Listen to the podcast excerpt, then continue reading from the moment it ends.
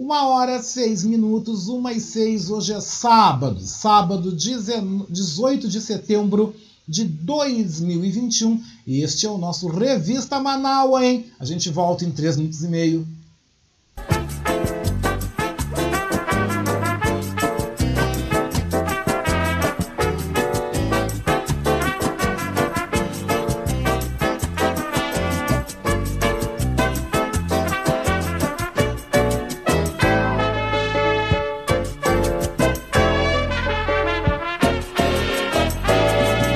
Está ouvindo Revista Manaua com Oscar Henrique Cardoso.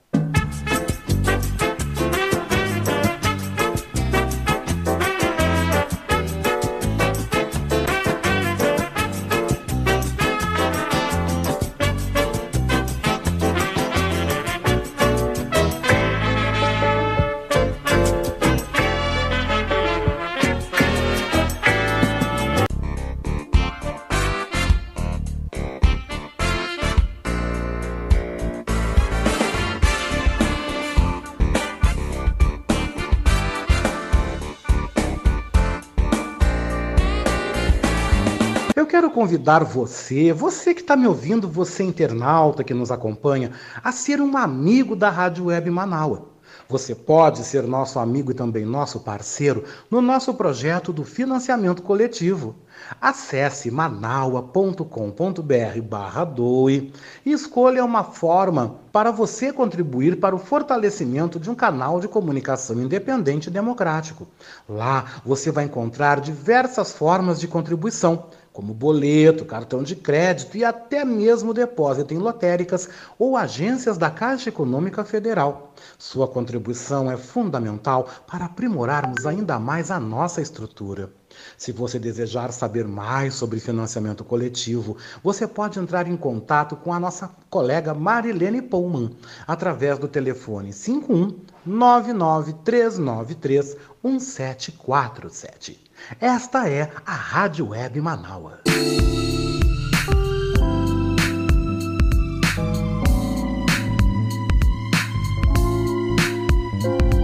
Oi, você está ouvindo o nosso Revista Manaua? Hum, eu quero aproveitar e te fazer um convite, tá? Você quer ser comentarista aqui no nosso Revista Manaua? Se você deseja, por favor, manda um zap para mim, né? No 51982445974. E aí venda, meu querido, venda o teu peixe.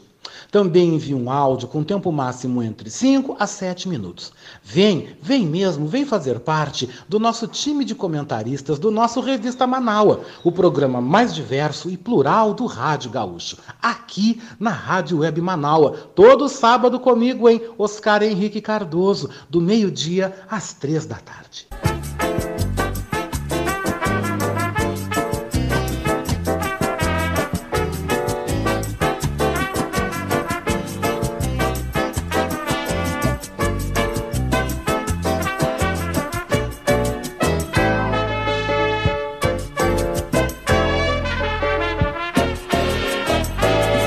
Você está ouvindo Revista Manaua com Oscar Henrique Cardoso.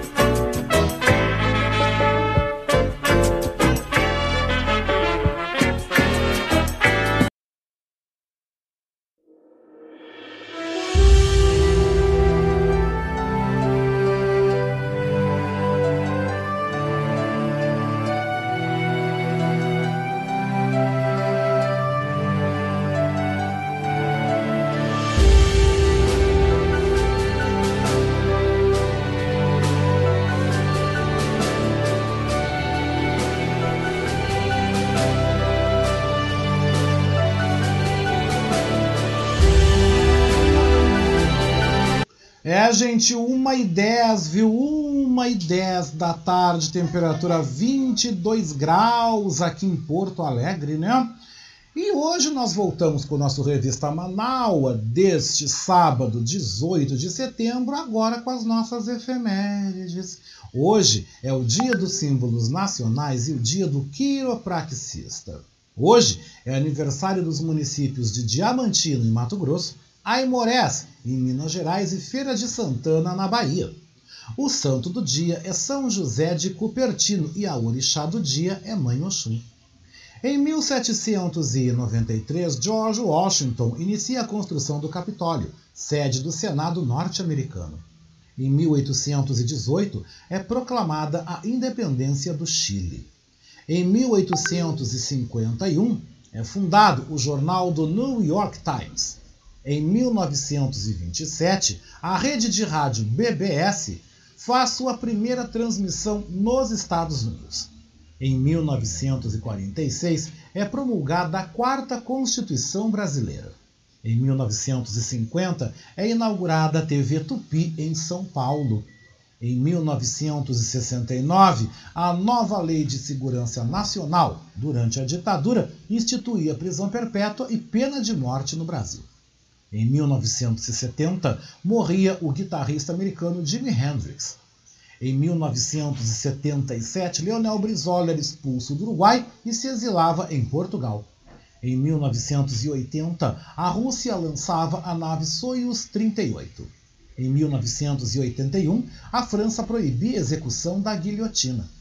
Em 2004, o furacão Jeanne chegava ao Haiti e em 2014, a Escócia decidia permanecer no Reino Unido. E lembramos a vocês, gente, que no final do nosso Revista Manaus nós vamos encerrar a edição ouvindo Jimi Hendrix, né? Um dos maiores nomes do rock mundial. E você acompanhou as nossas efemérides, porque recordar é viver.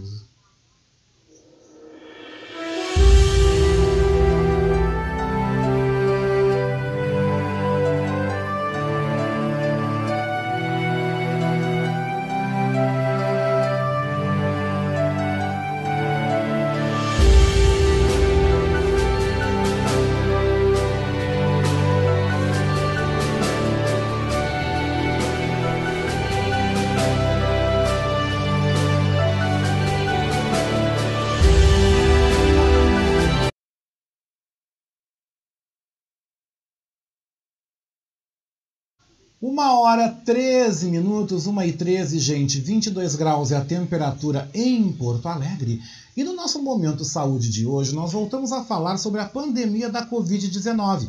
E o repórter Norberto Notari, da agência Rádio Web, nos amplia o temor dos especialistas em saúde ao temer uma alta de internações pela doença no Reino Unido. Confira.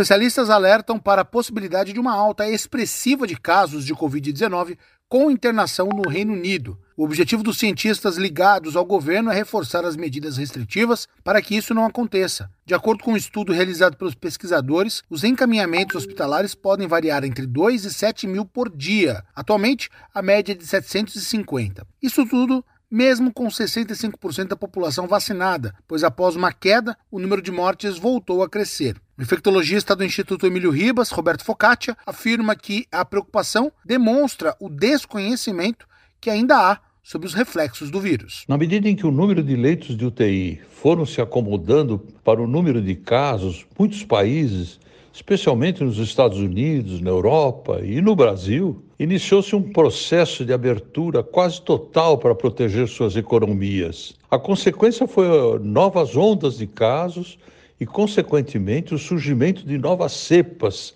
mais virulentas. Atualmente há quatro cepas ou variantes de alto risco circulando pelo mundo. Ninguém sabe o que virá pela frente. De acordo com o infectologista Roberto Focaccia, quando há muita recusa pela vacina, a tendência é a demora pelo fim do estado pandêmico. As medidas de contenção estão sendo deixadas de lado, especialmente o uso de máscara, ferramenta absolutamente essencial no controle da transmissão. Como os vírus continuam circulando intensamente no mundo, com falta de vacinas, além de sua demora na aplicação e recusa pelos negacionistas, o nível de anticorpos protetores dos vacinados começa a se reduzir, necessitando já uma terceira dose de reforço. Apesar da alta de mortes por Covid-19 no Reino Unido, o número é bem mais baixo se comparado ao auge da pandemia. Agência Rádio Web com informações internacionais, Norberto Notari.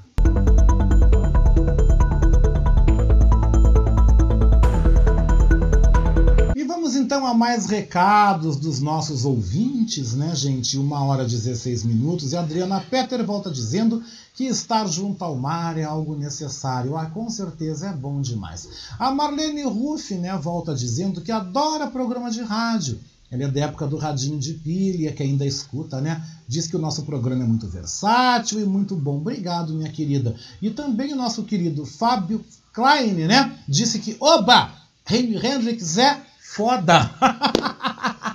e ele diz: Boa tarde, queridão. Em tua homenagem, então, eu vou encerrar o programa com Jimi Hendrix. O que você acha, Fábio? Que legal, né? Que coisa boa. E a Daniela Castro também manda uma musiquinha, né? E lembrando, né? A Daniela me lembra aqui muito bem que eu quero mandar um beijo muito especial para a Érica Caminha. Érica Caminha é nossa ouvinte brasileira radicada no município de Rosenheim que fica a 70 quilômetros de Munique, na Baviera, no sul da Alemanha, né?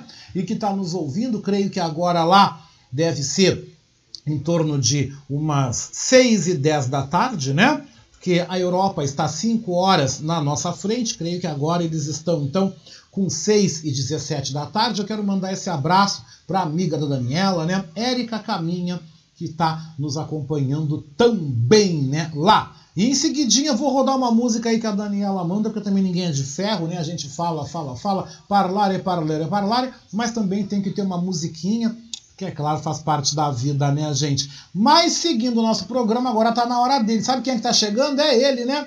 Na edição dos famosos em revista, Ricardo Weber Coelho nos traz como destaques, né? A saia justa confusão, né?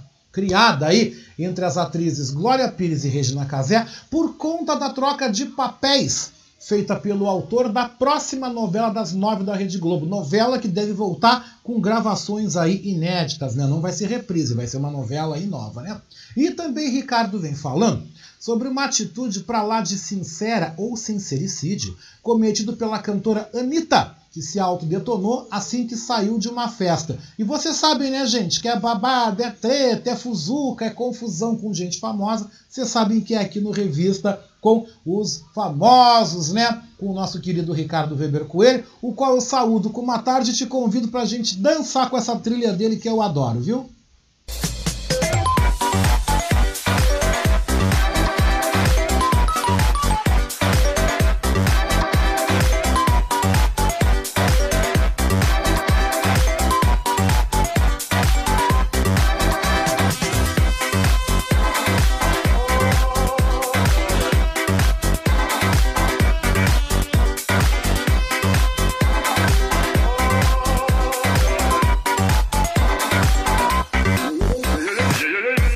Oscar, boa tarde. Tudo bem? Boa tarde aos amigos Manaualtas.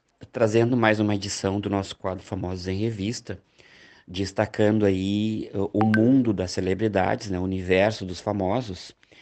E o nosso primeiro destaque é entre é, sobre duas atrizes, né, que são aí veteranas, né, são atrizes globais uh, tem uma carreira bem consolidada na TV, no teatro e, na, e no cinema, que são as atrizes Regina Casé e Glória Pires. O João Emanuel Carneiro, que é um autor de novelas, está escrevendo uma nova novela para o horário nobre, né, para as 21 horas, onde até então a Glória Pires estava escalada para fazer uma vilã nessa novela, né, que tem como título provisório, provavelmente, Olho por Olho, só que a, a gente sabe que à medida que o autor vai escrevendo, ele vai meio que escalando, né, escalonando os artistas, os, os atores e atrizes que ele gostaria de ver nessa novela, só que ele trocou. Ele substituiu a Glória Pires pela Regina Casé. E os internautas, sempre atentos, né, os fãs do João Manuel Carneiro, não gostaram da troca repentina. E o que, que eles fizeram? Eles detonaram a Regina Casé. Ora, eu acho que nesse ponto aí a artista não tem nada a ver. Eles teriam que ter criticado é o João Manuel Carneiro pela troca, né? mesmo tendo feito sucesso aí no, no, papel lá da Dona Lourdes no Amor de Mãe, parece que a Regina Casé ela não é muito querida pelo público, ela não é benquista, né? O pessoal tem um ranço dela, pelo menos, né? Após essa, essa após essa substituição, ficaram com o ranço da Regina Casé. O que se sabe também, segundo a colunista, é que a Regina Casé, aliás, é que a Glória Pires, ela vai uh, para um outro projeto ainda que está em segredo, está em, tá em, tá em sigilo, né? E não vai fazer então essa vilã na próxima novela do João Emanuel Carneiro, né, que se chama Olho por Olho. E o nosso segundo destaque da, da nossa edição do Famosa em Revista é dela, mais uma vez, da Anitta, que está sempre aí na mídia, que está sempre em voga, que está sempre aí causando, né? E a Anitta está uh, cada vez mais internacional. Ela está aí com a carreira uh, internacional, assim, vamos dizer, bem encaminhada, né? Já é bem conhecida do público lá fora. E ela participou uh, de uma festa, agora na última segunda-feira, dia 13, né? Lá em Nova York, uh, promovida uma festa dada por uma outra cantora tão famosa quanto ela, que estão especulando aí que de repente elas façam uma parceria futuramente, né? Que é a cantora Rihanna. E a gente sabe que os artistas, quando estão nesses lugares públicos, quando, quando estão em festas, quando estão em uh, festivais, quando estão, sei lá, em N espetáculos, né, N shows, eles gostam de sair bem na foto, né? E foi isso que aconteceu. A Anitta, ela saiu bem na foto, mais uma, uma vez a foto, né? Uma foto. Ela saiu bem na foto, ela foi clicada e ela saiu bem na foto, só que quando ela viu a foto, ela disse assim: Não, só um pouquinho, essa aqui não sou eu. Eu estou muito bem nessa foto aqui. Não, não, não é, não, não, não, a imagem aqui não, não condiz com o meu estado quando eu estava saindo da festa. A Anitta aí bem sincera, bem sincerona, dizendo, né, que não era, aquela foto não era ela, porque, né, na, na, no, quando ela saiu da festa, né, que foi na madrugada, 4 horas da manhã, ela disse que estava completamente bêbada. Estava completamente bêbada e que aquela foto não tinha nada a ver com ela. Então a Anitta aí sempre sincera, sempre é, aí o famoso sincericídio, né? Dizendo que a foto não simplesmente não era ela, né? Que, que era outra pessoa, né? Então é isso. Né? Os destaques do, do, os destaques do nosso quadro uh, Famosa em Revista uh, são esses para este para essa edição. Eu deixo um grande abraço a todos, desejando um bom final de semana, uma ótima semana e até a próxima, tá? Com certeza, querido. Um grande abraço para você também, né, Ricardo? Só para completar os teus bafão aí, para não tirar teu lugar, porque o cara do bafo aqui é tu. Mas eu também falando da Anitta, tá, gente? Tá pintando um climão aí. Hum, acho que essa semana a coisa vai feder, viu? Porque já estão falando aí, anunciando as possíveis atrações para o Rock in Rio aí, que vai ser ano que vem, né, 2022, teremos aí uma edição super presencial na cidade do rock no Rio de Janeiro. Tá rolando um climão aí né? Porque Ivete Sangalo já falou que vai estar e e a Anitta foi perguntada por um colega jornalista se ela já tinha sido convidada ou se o seu show já era dado como certo no Rock in Rio do ano que vem. E ela disse que não foi nem procurada, tá? Já deu um clima aí eu acho que essa semana esse assunto vai render. Mas no que envolve a Anitta, a gente sabe que sempre rende, né, gente? Mas saindo da Anitta, né, da maravilhosa rainha do som pop hoje internacional, nós então vamos a mais uma edição do nosso quadro Viva la France, né?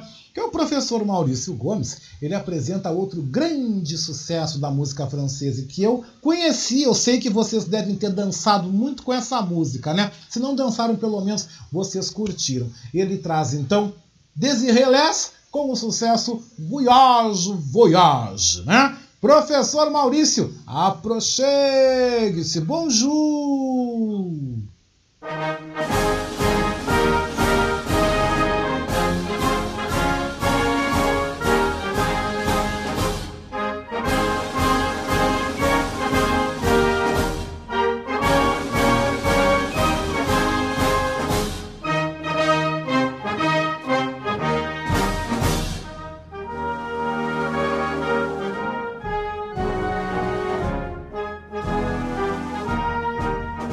Boa tarde, ouvintes do Revista Manaua. Boa tarde, Oscar.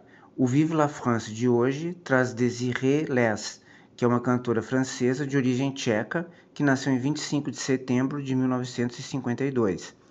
Nos anos 70, envolveu-se no mundo da moda, criando uma linha para mulher intitulada Pimenta e Sal. No início dos anos 80, viaja para a Índia e decide tornar-se cantora. Lançou algumas canções em 1984, mas foi com a música Voyage Voyage de 1986 que se tornou conhecida mundialmente, chegando ao topo das paradas de sucesso em muitos países. Em 1989, lança um álbum em homenagem ao namorado François. Depois disso, teve uma filha e decidiu fazer uma pausa na carreira de cantora. Agora ouviremos o grande sucesso de Desiree Les, Voyage Voyage.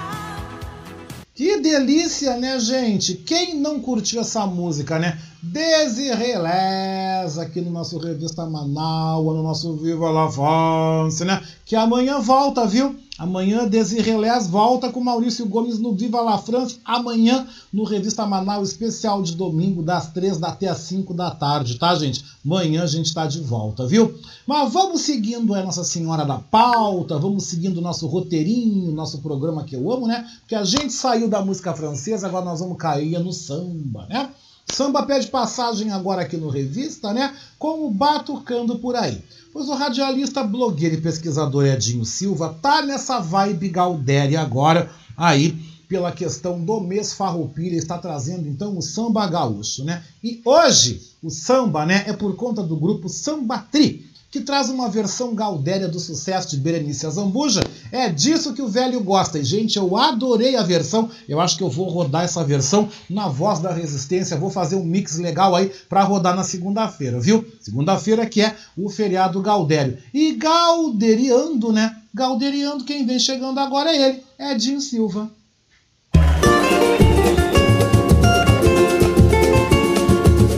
Batucando por aí. As dos nossos tantãs. Olá, Oscar Henrique Cardoso, estimados, estimadas ouvintes do programa Revista Manaua. Aqui, Edinho Silva, no quadro Batucando por aí, da desta revista eletrônica bem bacana, intitulada Revista Manaus, né?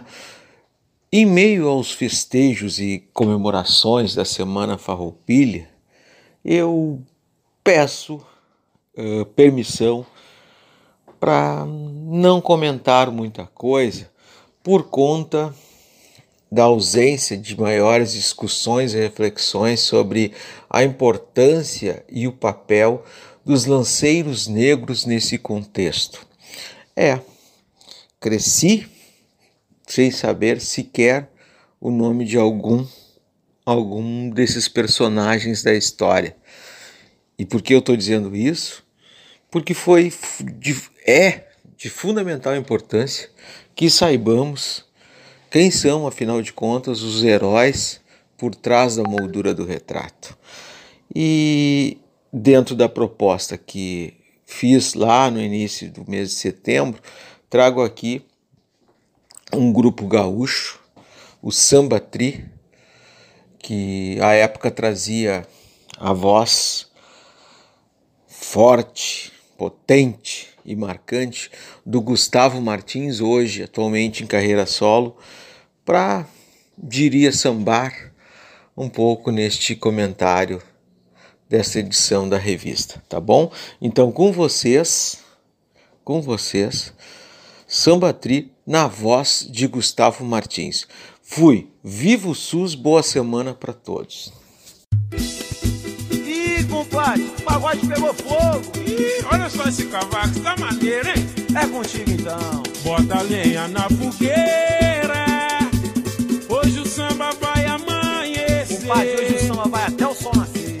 Sacode, levanta a poeira, simbora nessa brincadeira. O couro tá comendo só favela. Firma aí, segura nossa batucada, atura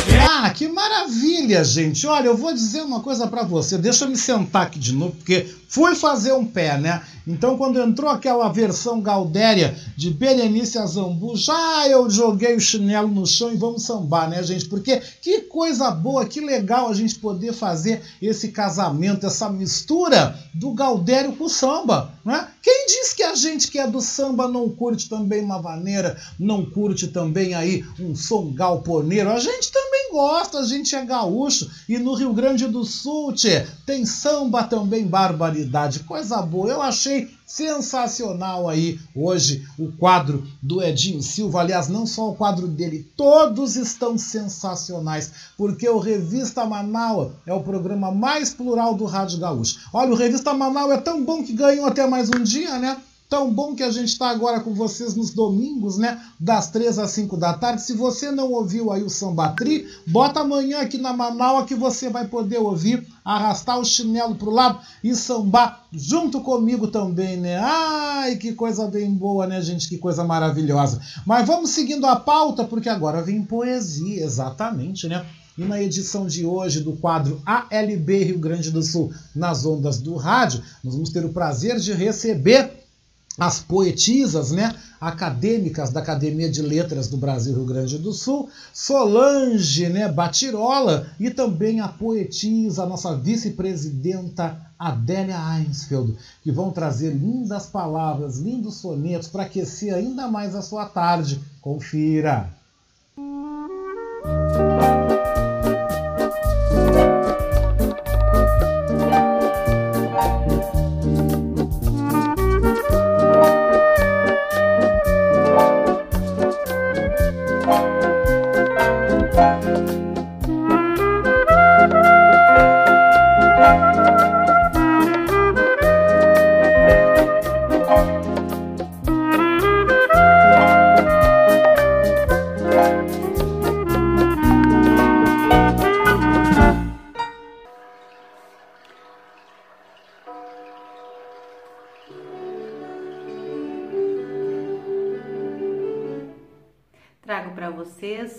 poema Sabores de Amizade.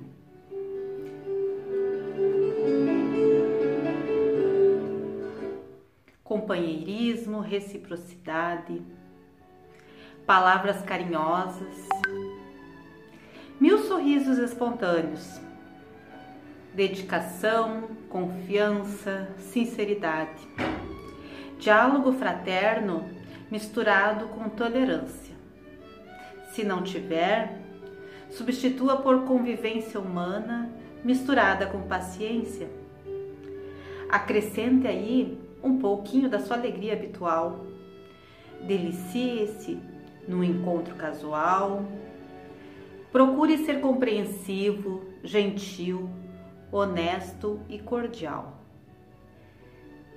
Deixe-se descansar por alguns momentos com longos bate-papos.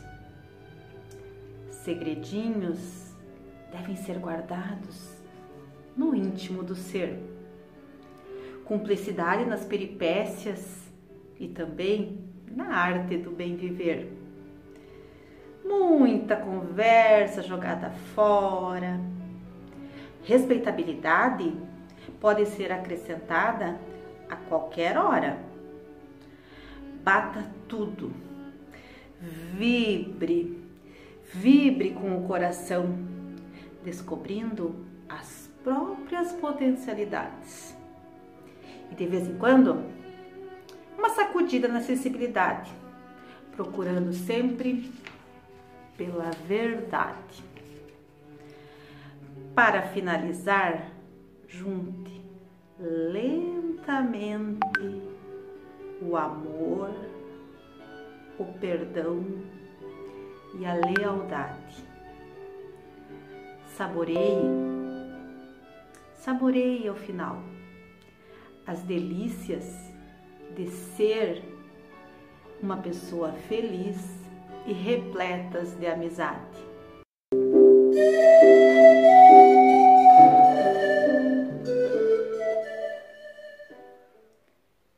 Trago para vocês o poema Argila, Mãos e Alma.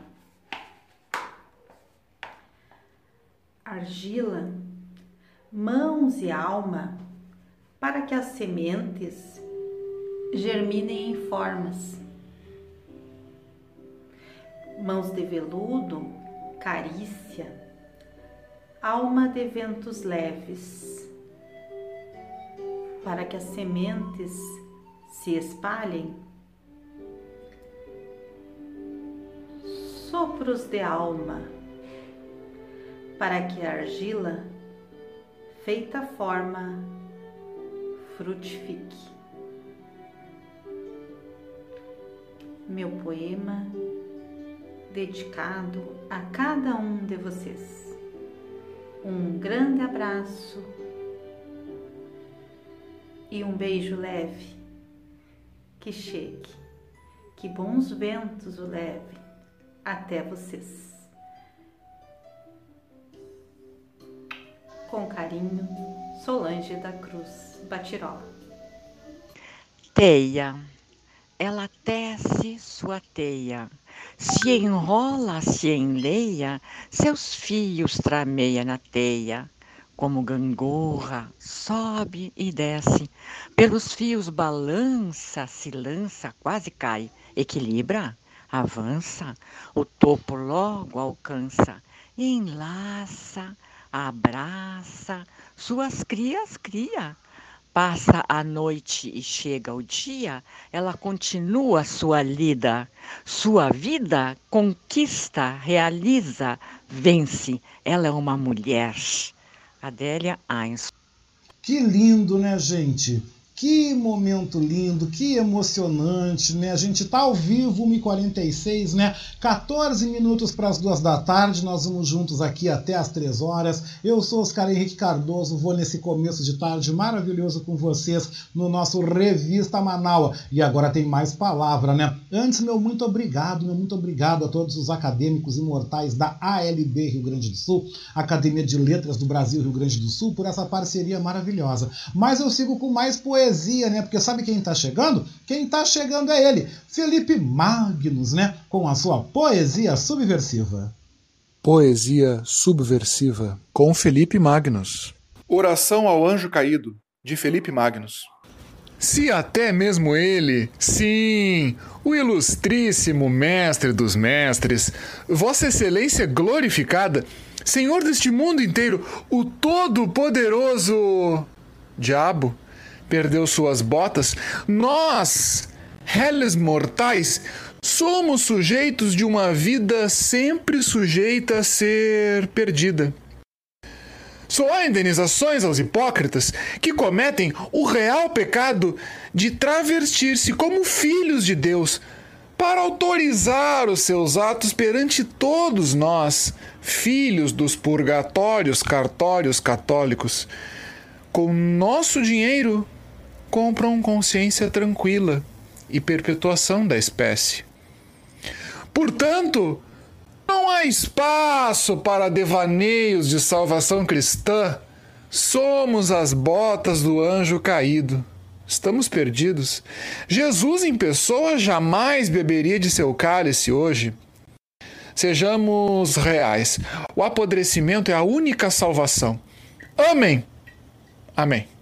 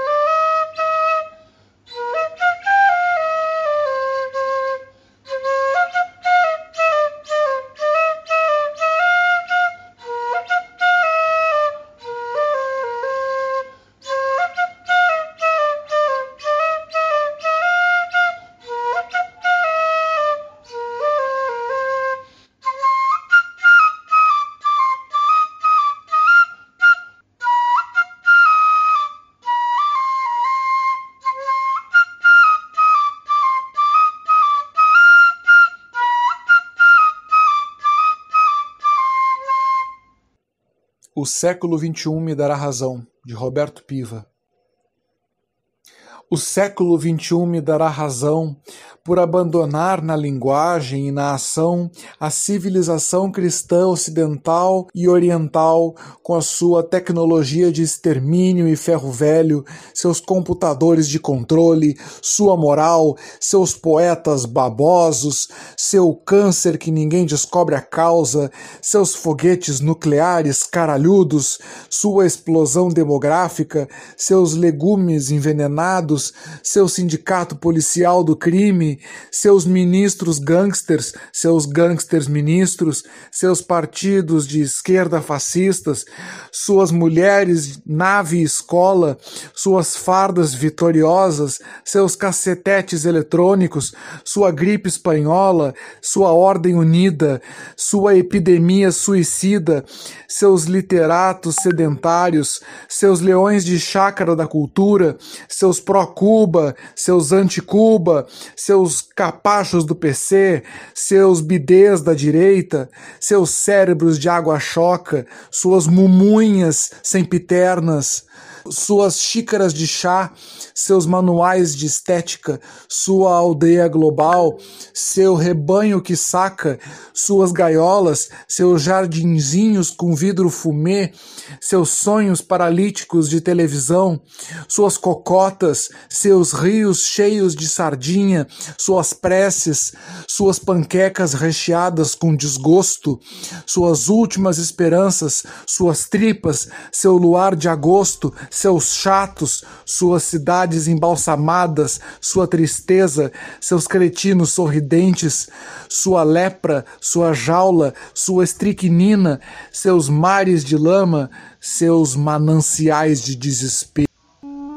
Olha, gente, eu queria dizer para vocês, né, 1h53, deixa eu mandar meu abraço todo especial para minha querida Marilene Ruff, que está ouvindo, também a nossa querida presidente, nossa vice-presidente da Academia de Letras do Brasil, Adélia Einsfeld, né? Que manda aqui um abraço carinhoso, um excelente programa. Olha, Adélia, eu só tenho a agradecer a vocês e a LB pelo carinho, pela acolhida, por vocês estarem nesse projeto tão, tão bacana do rádio, né, gente? E, e, também quero dizer que bastante aqui contente, bastante emocionado, né, ao ouvir o Felipe fazendo a poesia subversiva. Eu sou uma pessoa que me emociono por qualquer coisa. E pensando, né? Pensando que a gente conversa um monte, eu e o Felipe, e tomara que essa pandemia termine, para que a gente possa se dar um abraço e que a gente possa se conhecer pessoalmente. Que a gente não se conhece, sabe? A gente trabalha junto, a gente conversa por vídeo chamada, mas ele tá lá no Rio de Janeiro, eu tô aqui, né? E a gente toca a Agbar Edições aí, numa parceria muito bonita. A gente já concluiu aí mais um livro essa semana, como eu estava dizendo para ele, né? Cara, a gente já fez uns sete, oito filhos junto. Olha que loucura, né, gente? Tudo outro lado e eu aqui, né? E eu fico pensando, pô, quando é que essa pandemia vai diminuir? Porque eu tô louco para ir ao Rio de Janeiro para a gente poder dar um abraço e se conhecer pessoalmente, porque a gente trabalha junto, a gente compartilha um monte de coisa junto. Ele tá também aqui no Revista, também vai estar tá no Revista de domingo com a gente também. E a gente não se conhece pessoalmente. Nós nunca nos vimos um na frente do outro. Só por vídeo chamada, claro, conversa de voz e, e fazendo livro e trocando e-mail e coisa e tal. É um baita profissional. Felipe foi um presente que me foi dado aí pela vida, né? Mas que, que coisa louca isso, né, gente? A gente querer se conhecer, a gente querer conhecer as pessoas, né? E aí, essa pandemia terrível separando todo mundo, pessoas morrendo e. Nossa! Mas que bom que a gente tem esse momento, que a gente tem esse refúgio, esse gás aqui no nosso programa, né? Também quero aproveitar, pedir muita luz, né? Muita oração para a irmã da Silvia também, do Jorge de Moraes, agora me fugiu o nome dela, está internada com Covid no Hospital Conceição, aqui em Porto Alegre. Eu quero pedir muita luz para essa irmã, para essa ouvinte muito querida nossa também. Independente da sua religião, da sua fé, vamos mandar prece para o Rei Pelé, para o Edson Arantes do Nascimento, que voltou para a UTI, né? Ele está internado no Einstein, em São Paulo, voltou aí para a UTI. O estado dele parece que não está bom fez uma cirurgia recente para a retirada de um câncer no intestino, mas as coisas parecem que não estão muito bem. Vamos pedir oração. E para dar uma aliviada, gente, quase duas da tarde, a gente ainda tem uma hora de programa pela frente. Vamos conferir aqui na playlist do Revista Manaua o que nos manda a nossa querida Daniela Castro. Ela disse que mandou uma música aqui e pergunta se eu dancei esse som. Eu quero saber. Ah, eu amo, gente. Phil Collins. Phil Collins, do Revista Manaus. How can I just let you walk away? Just let you leave without a trace.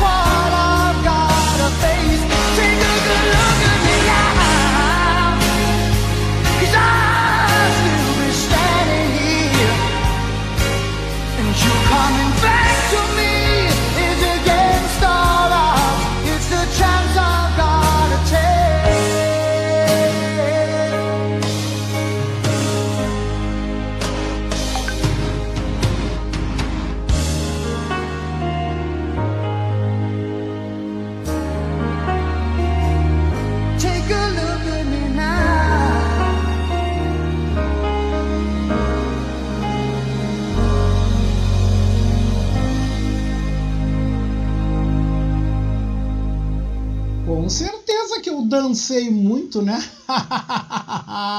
claro que eu dancei muito, Phil Collins, né? Ouvi, mais ouvi do que dancei. Mas essa música é um clássico, essa música é maravilhosa. Deixa eu mandar um beijo todo especial para querida, para minha querida Romilda, né? Romilda Moraes, né? Irmã da Silva, irmã do Jorge de Moraes, e que vai passar por essa vai passar por essa com certeza, porque eu creio num Deus do impossível, né? eu creio nas forças da luz, nas forças dos orixás e nas forças do bem. Eu acredito muito nisso. Não há cruz maior do que aquela que a gente não possa carregar. E eu quero aproveitar e mandar meu beijo, né? meu beijou com gosto de coco, muito carinhoso, né? para o Jorge de Moraes, está lá na Espanha, para a Silvia, que está aqui em Canoas nos ouvindo também, e muita força para vocês nesse momento porque, gente, ninguém merece passar por isso, e, e além do doente que está lutando, a gente acompanha tudo que a família vive, tudo que a família passa. É um sofrimento, uh, é uma angústia que a gente fica ao lado do telefone, sempre esperando alguma notícia, porque você não pode lá ver a pessoa, você não pode estar com a pessoa. Então é sempre muito angustiante tudo isso, né? Graças a Deus na minha família, nós graças a Deus não tivemos diretamente assim nenhum caso de internação hospitalar. Covid teve, né? Minha filha teve, minha ex-esposa teve, né? Uma prima teve, mas não foi caso de hospitalização, foi, foi, foi leve, graças a Deus, né?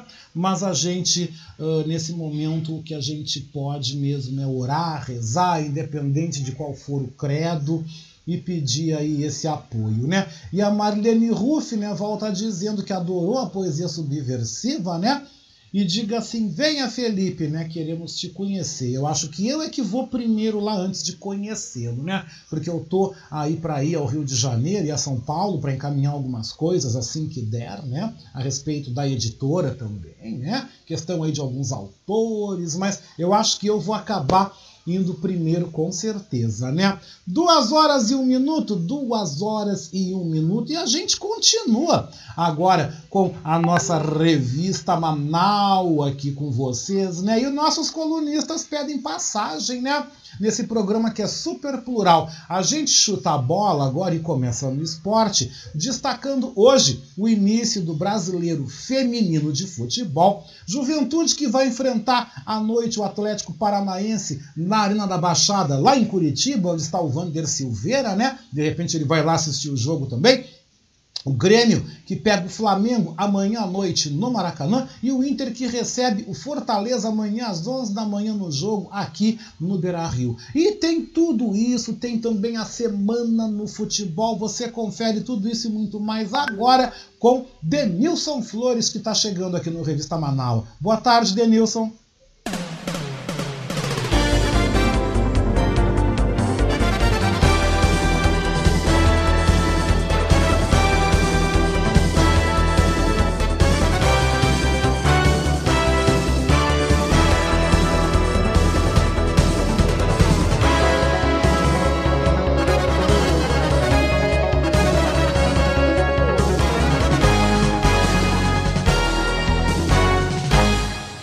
Boa tarde, meu querido amigo Oscar. Como tu está neste sábado de revista Manaua? Muito bem. Maravilha também, vou bem. Bom saber, aliás. É, um abraço para ti, para os nossos amigos ouvintes, né? Chegou aquele nosso momento, né? Falar um pouquinho de futebol aí. Vamos passar a semana dos times gaúchos a limpo, né? Então vamos lá, começando pelo sábado passado, né, dia 11 de setembro, quando o Juventude recebeu lá no estádio Alfredo Jaconi a equipe do Cuiabá e o, o Juventude né, acabou sendo derrotado por 2 a 1 o time da Serra fez uma boa, eh, fez uma boa partida assim, né, no geral, mas não conseguiu aproveitar as suas oportunidades.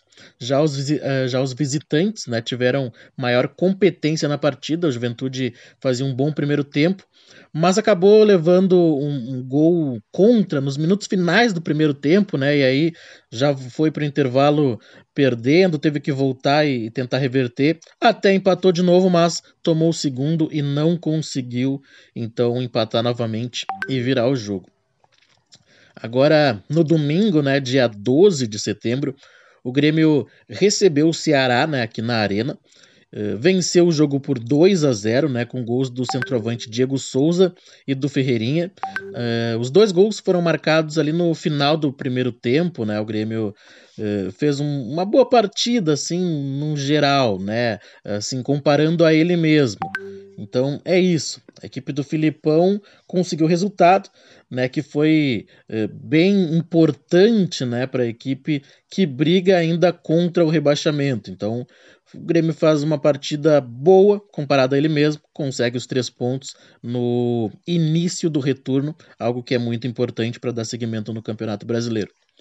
Uh, um outro jogo, né, assim que foi meio fraco tecnicamente, aconteceu na segunda-feira, dia 13 de setembro, onde o Inter enfrentou o Sport, né, o Sport Recife lá na Ilha do Retiro venceu o jogo por 1 a 0 gol do Patrick, né, que jogou no esporte, inclusive, antes de vir para o Beira Rio. Então o Patrick fez o gol ali aos 3, 4 minutos do primeiro tempo. Depois disso, o Colorado criou algumas oportunidades de gol, mas não conseguiu marcar. E bom, e ainda, eh, ainda por cima, né, o Inter do Aguirre contou com uma boa atuação do goleiro Daniel, que salvou a equipe de levar o empate, principalmente no final do segundo tempo. Então, o Daniel, o Daniel e a trave, né? Teve uma bola na trave também que que o Inter se livrou do empate, então conseguiu os três pontos, algo que foi muito importante, mas a partida não foi muito boa, não. Agora, da segunda-feira, né, nós vamos para quarta-feira, dia 15 de setembro, data que foi o aniversário né, de, 118, de 118 anos do Grêmio, onde o, o tricolor entrou em campo né, agora contra o Flamengo pelo jogo de volta da Copa do Brasil. E assim como na primeira etapa, né? Na primeira etapa, não, desculpa. Na primeira partida, o Grêmio perdeu o segundo jogo também, né? A equipe do Filipão uh, ficou no, no 2 a 0 para o Flamengo, né? E assim o Grêmio foi eliminado da competição. Então, meus, meus amigos, né, e, e Oscar, Agora a gente vai finalizar esse nosso momento esportivo aqui no programa, né? Falando que tá ocorrendo agora, né, o, a estreia do Campeonato Gaúcho Feminino, né? Começou agora às 11 horas pelo grupo A, o Grêmio e Brasil de Farroupilha lá no estádio Vieirão. Então as gurias gremistas estão estreando na competição, né? O jogo começou agora às 11 horas. E agora, ah, e também hoje, né, ainda sábado, às 18 horas e 45 minutos, o Juventude vai enfrentar o Atlético Paranaense lá na Arena da, uh, da Baixada, né? Acredito que o Juventude pode repetir as boas atuações dos últimos jogos, mas assim, não vai poder pecar nas finalizações como vem fazendo nos últimos jogos, senão pode se complicar na competição. Juventude que está, é, com esses últimos resultados, né, tá beirando novamente a zona do rebaixamento ali. Então é importante o Juventude buscar um ponto, um ponto fora de casa, mas conseguir os três pontos, melhor ainda para o Juventude na competição. Agora, uh, amanhã, às 11 horas, né, às 11 horas da manhã, é a vez do Inter entrar em campo, né, aqui no Beira-Rio, contra o Fortaleza, que até esse momento faz uma bela campanha no Campeonato Brasileiro, né? O Fortaleza também, que no meio da semana venceu o São Paulo pela Copa do Brasil, se classificou, né, então, na, na competição.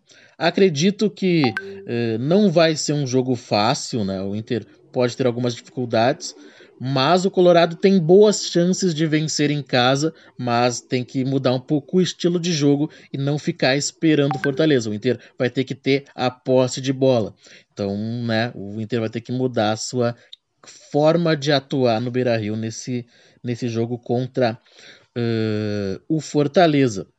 Bom, eu falei né, do gauchão feminino eh, a, ainda no, no, no, domingo, né, às 15 horas pelo grupo B, as gurias coloradas lá no estádio Homero Soldatelli enfrentam eh, o Juventude. Então, né, às 15 horas de amanhã pelo grupo B, Juventude e Inter pelo, uh, pela primeira rodada do gauchão feminino, né? Então, bastante importante o futebol feminino retornando, né, após aí o Campeonato Brasileiro A2. E encerrando os jogos dos gaúchos, né? O Grêmio tem a partida mais difícil em comparação à Juventude Inter.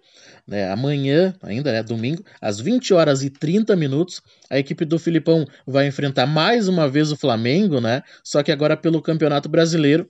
E assim, acho que nem o, o torcedor mais otimista do Grêmio, né, acredita que o tricolor possa vencer os cariocas.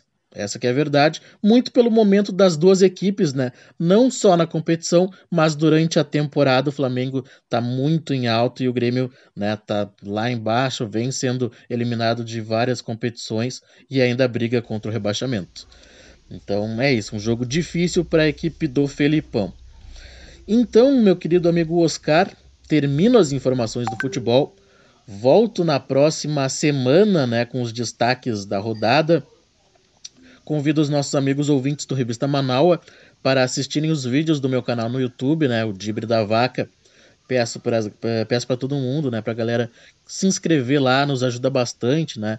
Peço também que nos sigam no Instagram, arroba o Dibre da Vaca, no Spotify e a nossa página no Facebook é Dibre da Vaca. Eu fico por aqui.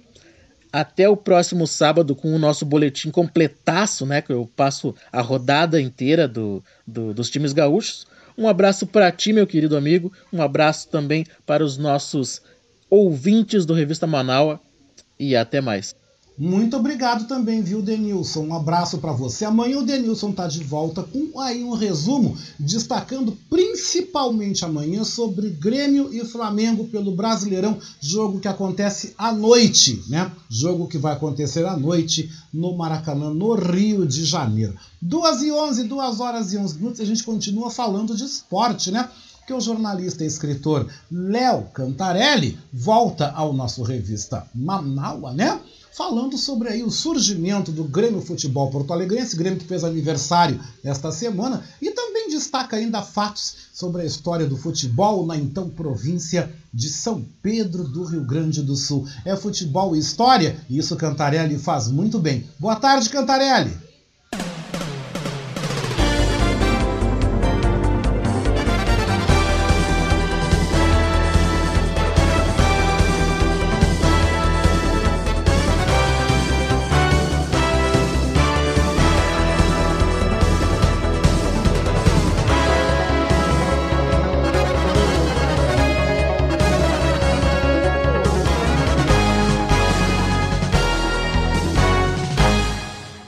Amigos da revista Manaua, tudo bem?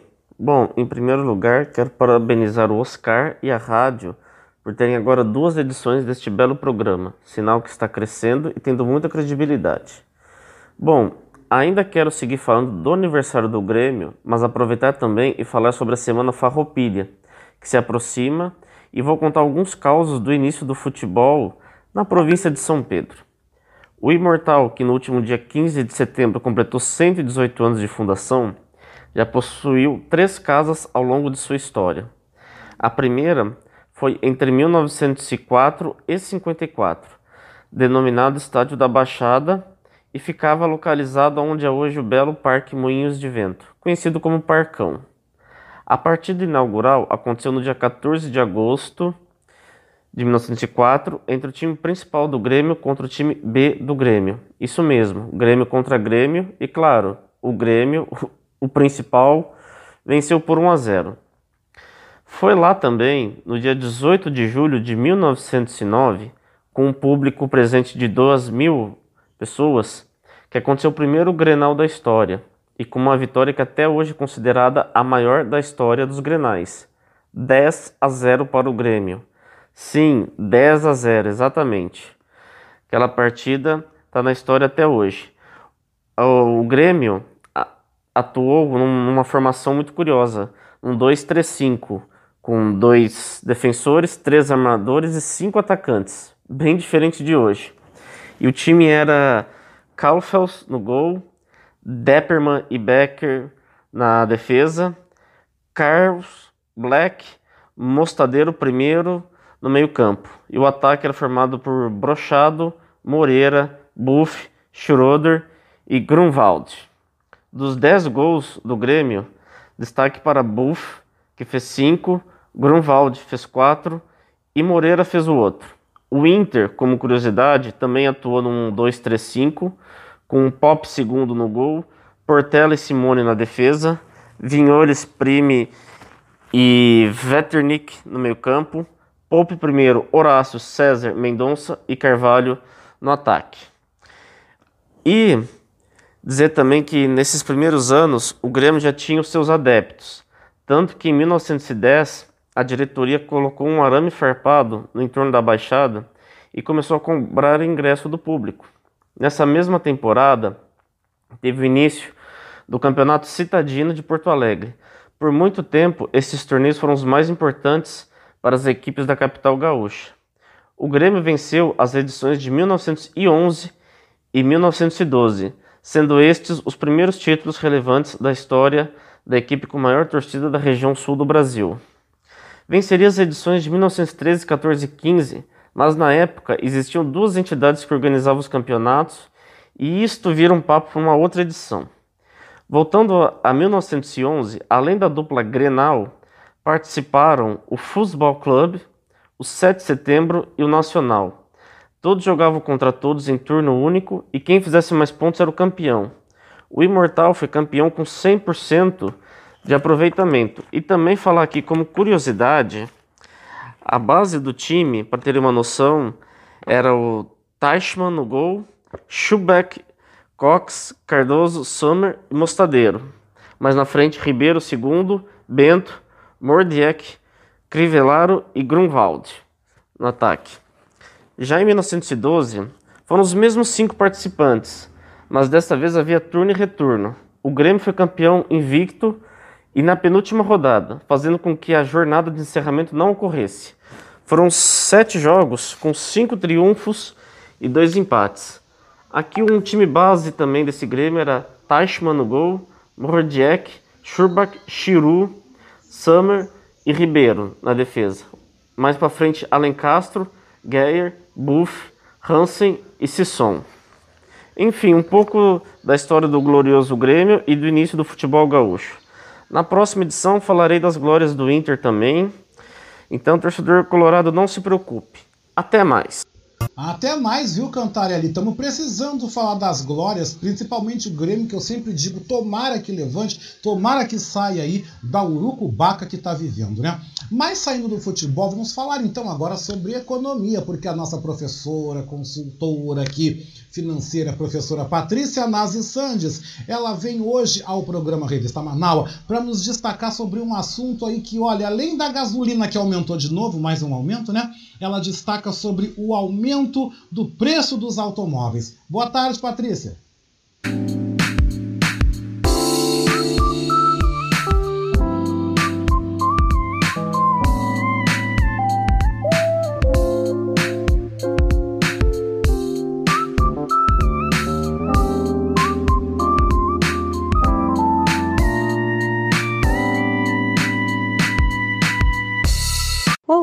Amigos da Rádio Manaua, tudo bem com vocês? Oi, amigo Oscar, tudo bom? Aqui quem fala com vocês é Patrícia Santos.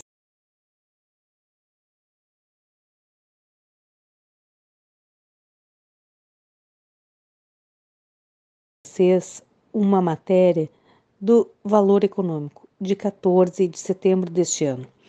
Ela fala especificamente do aumento dos preços dos carros. Ora, mas o aumento dos preços do- dos carros está sendo discutido desde junho e julho. Então, o que, que houve de novo para que tenha sido comentado esta semana? Bom, como semana passada eu já comentei com vocês, a alta da inflação, um, um dos fatores importantes nesta medida da alta da inflação é o aquecimento dos preços dos carros. E como isso acontece? Por que, que os preços dos carros estão aumentando? Um dos fatores é a alta do dólar, ok? Agora, há uma outra situação importante: quebra na cadeia produtiva. A cadeia produtiva eh, teve uma variação importante, principalmente por restrições sanitárias já impostas em 2020. E a partir daí houve ah, houveram vários problemas na estrutura, na montagem dessa cadeia, porque faltaram vários itens, principalmente semicondutores, chips. E uma curiosidade: vocês sabem que a indústria automobilística concorre com outras indústrias por estes chips? Por exemplo, indústrias, as indústrias de celular, de computadores e de geladeiras. É uma curiosidade. então, o que exatamente aumentou no preço dos carros? O que mais aumentou foram os carros mais antigos, aqueles com mais de três anos de uso, tiveram um aumento de 13,04%. Os seminovos, que são aqueles carros até três anos de uso, tiveram uma alta de 9,75. E os carros de zero, eh, os carros zero quilômetro tiveram uma alta, uma alta em torno de 4,28%. Então, este ano está aproximadamente mais ou menos 10, 11% a mais do que em 2020. E apesar dessa, dessa alta de preços, apesar da falta de da, da indisponibilidade de carros, porque os carros estão sendo constru, eh, construídos, estão sendo colocados à disposição num tempo maior, né? Então as pessoas estão esperando mais para receber o seu carro. Apesar disso, as vendas cresceram. Por exemplo, de janeiro a agosto de 2021, os emplacamentos do Brasil foram de aproximadamente 2,3 milhões. 27,8% a mais do que 2020. Então, eu quero trazer para vocês uma reflexão. Essa alta dos preços nos carros nos traduz que um, um, uma das especulações que a gente pode trazer com isto é que as pessoas estão usando menos coletivos. É porque as pessoas estão querendo ficar menos em contato com outras. É uma especulação. Mas também trago uma outra questão importante. É importante que você tenha carro na sua família, na sua rotina, no seu dia a dia. Lembrando que muito antigamente se pensava que carro, casa, dinheiro na poupança eram investimentos. Hoje, já há algum tempo, se deixa muito claro que casa, carro e dinheiro na poupança não são investimentos, porque não estão te lucrando nada. Pelo contrário, tu, tá, tu tem que investir para manter aquele bem. Salvo quando tu compra um imóvel e coloca ele para alugar, que daí ele vai te dar um retorno financeiro.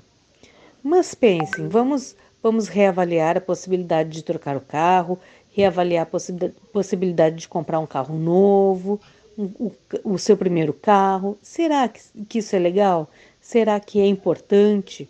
Quanto isso vai te custar?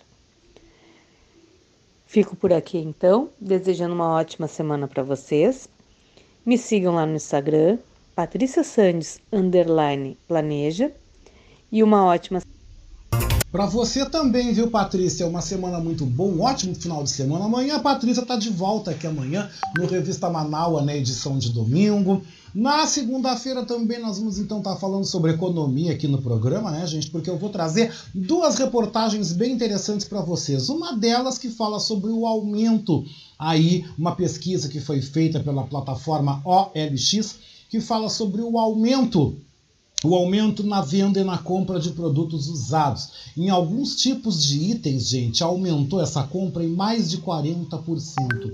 E em relação aí, em função da crise, pandemia, desemprego, as pessoas não estão adquirindo tantos produtos novos, coisas zero. Estão comprando mercadorias e produtos também aí usados, né, gente? Isso vem trazendo uma transformação e é tema dessa reportagem. E também nós vamos falar na Voz da Resistência na segunda-feira sobre aí a questão dos motoristas de aplicativos e de motoristas da Uber que estão deixando a plataforma, tá? Estão deixando de trabalhar para a plataforma da Uber em razão aí da crise, em razão da, da, da questão de estar tá investindo mais do que está ganhando, tá? Com a gasolina indo às alturas, né? Isso vai trazer um reflexo na questão dos aplicativos. Também sobre a questão dos aplicativos de transporte, nós vamos então em breve trazer um material para vocês que fala também de motoristas que estão se unindo, se juntando e criando outros aplicativos, saindo dessas plataformas aí grandes que a gente conhece, né? Como a InDriver, como a 99, como a Uber, e estão partindo para criar aplicativos próprios para buscar também uma fatia de mercado para continuar sobrevivendo, gente. Então a crise está impondo, está trazendo uma série de caminhos para você tentar sobreviver em meio a essa enxurrada aí de uma hiperinflação e mais um aumento de combustíveis que a gente já teve anunciado aí nessa sexta-feira. Então, a gente continua falando de economia na Voz da Resistência na segunda-feira. Amanhã também na Revista Manaua, edição de domingo. Mas agora, gente, eu venho com a nossa psicóloga Biana Lauda, né, 1226, e a Biana Lauda vai falar, ela continua falando aqui no nosso programa, sobre a importância do falar, ouvir e também ser ouvido nas relações e como é difícil você parar para ser ouvido. Mas também não esqueça que também muitas vezes, como também você dificulta pelo fato de também você não ouvir. Vamos então prestar atenção nesse comentário que está bastante interessante. Boa tarde, Biana.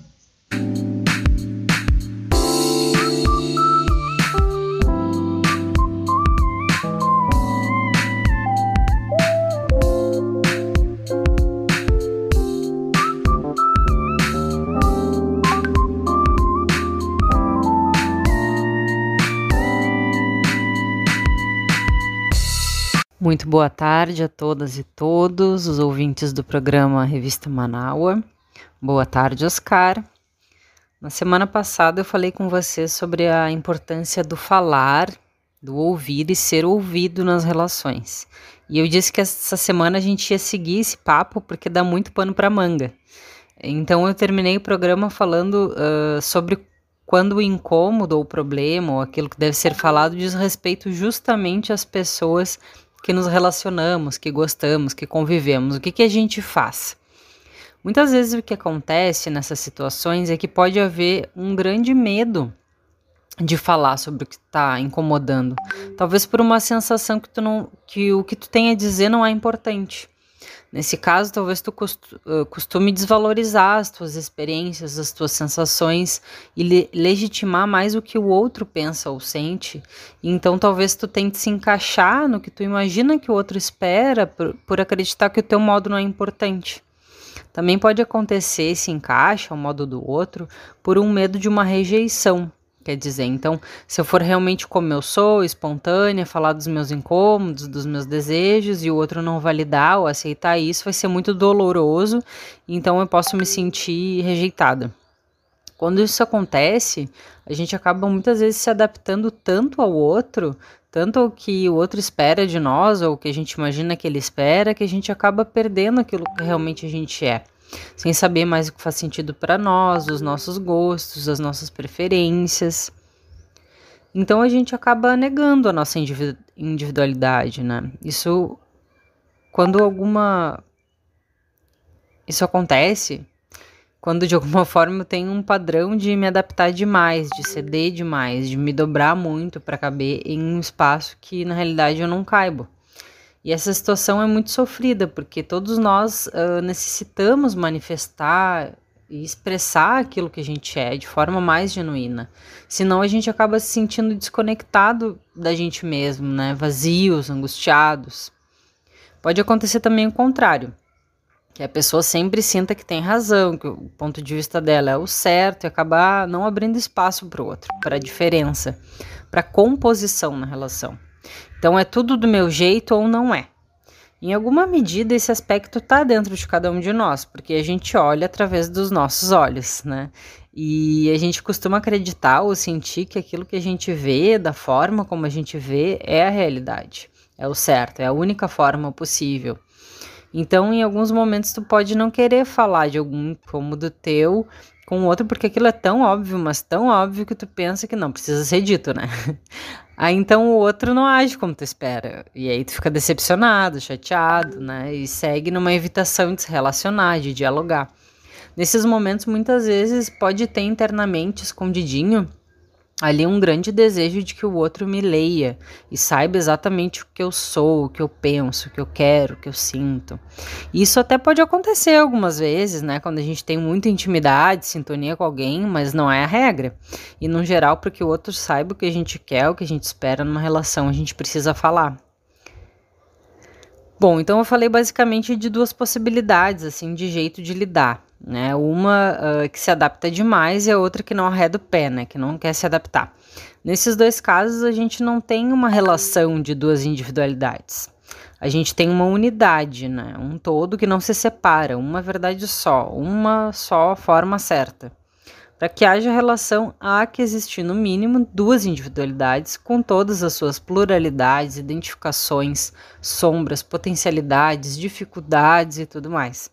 E para que isso aconteça, a gente possa se relacionar a partir do que a gente é e aceitando o que o outro é, a gente precisa ter uma certa firmeza daquilo que a gente é, mas ao mesmo tempo uma capacidade de adaptação, de uma maleabilidade para receber esse outro.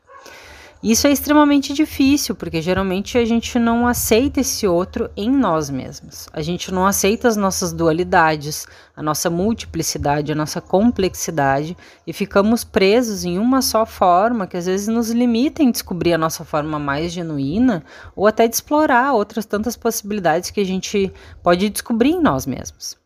Tabiana, mas como é que se faz isso?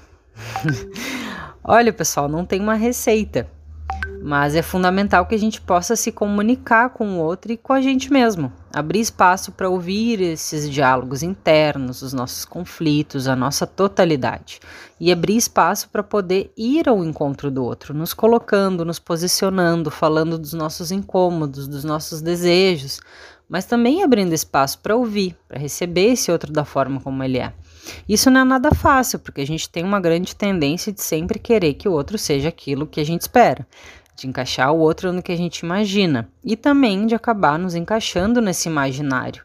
Isso nos reduz, nos limita.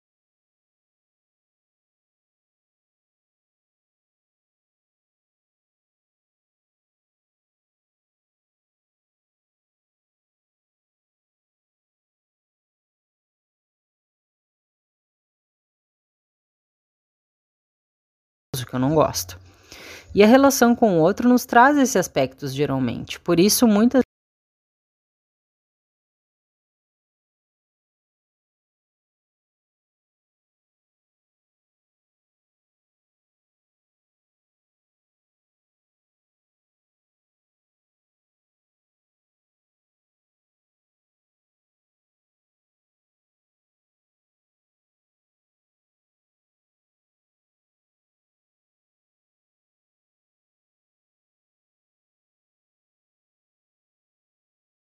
Então eu termino a conversa de hoje trazendo uma frase do Jung que eu gosto muito, né? Que ele diz que somente aquilo que realmente somos tem o poder de nos curar. Então hoje eu vou ficando por aqui. Uma ótima semana a todas e todos e um grande abraço. Para você também, viu, Biana? Um grande abraço, um grande beijo. Deixa eu mandar um beijão com gosto de coco, né? Para minha querida Isabel Ávila, aqui do bairro Santo Antônio, que está aí na escuta, nos acompanhando, né?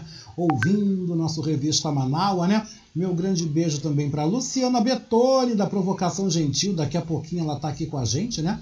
Também com a sua provocação gentil. Meu abraço, meu beijo com gosto de coco também pro meu querido amigo José Luiz, aqui do Partenon, aliás, João Luiz, perdão, João Luiz, que está na escuta aqui, ouvindo nosso revista Manaus, fazendo suas coisas, né?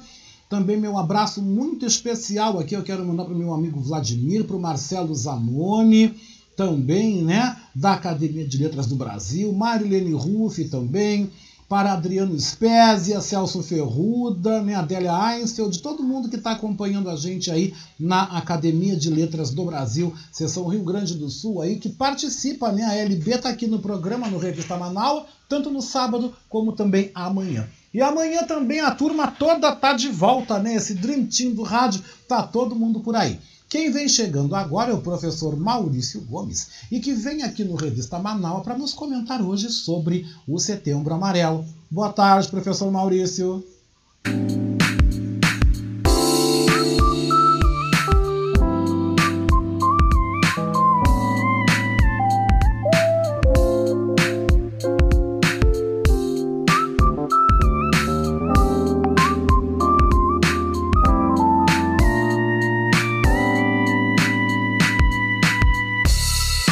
Tarde, ouvintes do Revista Manaua. Boa tarde, Oscar. O tema do meu comentário de hoje é o Setembro Amarelo. A vida é o bem mais precioso que temos. Muitas vezes ela pode parecer difícil de ser levada, mas encontramos muitas compensações para os percalços. Ela se manifesta na natureza que é bela, na beleza de se ter amigos, num trabalho que executamos com amor, na inocência das crianças, nos atos de bondade que temos para com os outros e principalmente hoje em dia na saúde. O Setembro Amarelo vem alertar e conscientizar as pessoas em geral sobre a questão do suicídio. Os casos de suicídio têm se tornado comuns mesmo entre os jovens. Mas o que leva uma pessoa a pensar em tirar a própria vida? Muitos são os sofrimentos porque algumas pessoas passam. Elas são fontes de tristeza e angústia. Podem ser fruto de uma autoestima baixa, em que a pessoa sofre bullying, por exemplo, e passa a se sentir angustiada. Ela pode ser alvo de comentários maliciosos ou passar a sentir-se incômoda frequentando determinados locais. A dor e a angústia passam a se instalar no cotidiano dessas pessoas e o sofrimento pode ser insuportável. Fica difícil avaliar o grau de dificuldade frente à vida. A vida nos exige decisões constantes e atitudes firmes diante dos obstáculos, que não são poucos. Isso pode gerar uma depressão, uma tristeza, que nesses casos até se justifica. Mas a vida é bela, claro, com seus reveses, mas o importante é saber superá-los e valorizar o que ela tem de melhor. Para essas pessoas, é pertinente a busca de ajuda especializada para ressignificar seus conceitos e suas atitudes. E por sorte, o próprio Setembro Amarelo já é um alerta e um caminho a ser seguido. Eu sei que não é fácil para algumas pessoas que estão nessa situação passar de uma hora para outra de um estado depressivo para uma visão super otimista da vida. Também nós, como seres humanos saudáveis, temos um papel de destaque nesse processo, porque devemos colaborar positivamente nos locais em que frequentamos. Devemos valorizar os pontos positivos dos demais, procurar transmitir valores positivos e que engrandeçam nossos companheiros de jornada no sentido de que se sintam à vontade e valorizados pelo que são. Todos têm qualidades que devem ser lembradas. Por mais difícil que pareça, é preciso que essas pessoas se deem conta de que existe uma beleza no mundo e na vida que supera suas dificuldades. A questão primordial é dar a mão ao próximo, é lhe prestar auxílio, para que vejam que não existe o temor, o sofrimento e a tristeza, procurando ajudar a encontrar um sentido para sua própria existência. Como disse, a vida é bela e preciosa e deve ser vivida em sua plenitude, e é preciso se dar conta de que é um exercício diário, de que vale a pena. É um dom de Deus e um presente que deve ser desfrutado em toda a sua extensão. E com essa reflexão, eu me despeço de vocês, desejando um bom final de semana. Um grande abraço a todos e até a próxima. E eu também quero agradecer a você, viu, Maurício? Obrigado pelo carinho, obrigado por você tá sempre com a gente aqui. Mais 2h38, sabe quem é que tá de volta? Ela voltou, né, a fazer parte do nosso Dream Team, do nosso Revista Manaua, tanto revista de sábado como edição de domingo também. Eu estou falando da minha querida amiga da jornalista Luciana Betoni, né? LB por vocação, jornalista por vocação, que tá de volta aqui no Revista com o seu quadro Provocação Gentil. E qual é a provocação que ela traz hoje? Boa tarde, Luciana.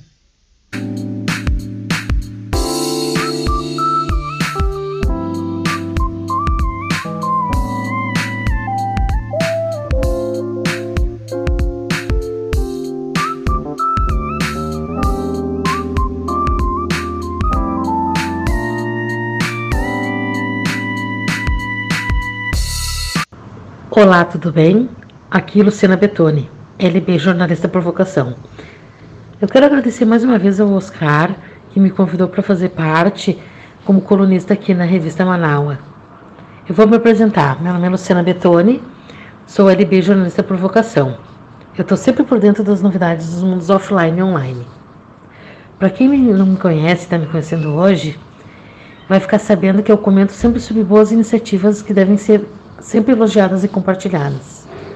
Gosto muito de fazer minhas provocações gentis e também gosto muito de estar conectada.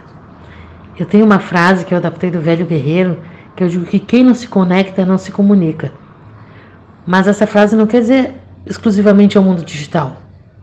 Eu quero dizer que nós temos que ter as conexões e eu aprecio as conexões offline e online. Porque eu gosto muito de aprender com as pessoas às quais eu convivo.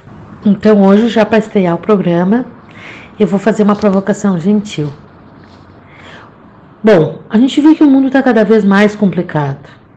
Além do título da música dos anos 80 da Legião Urbana, ela é uma frase rotineira e contemporânea.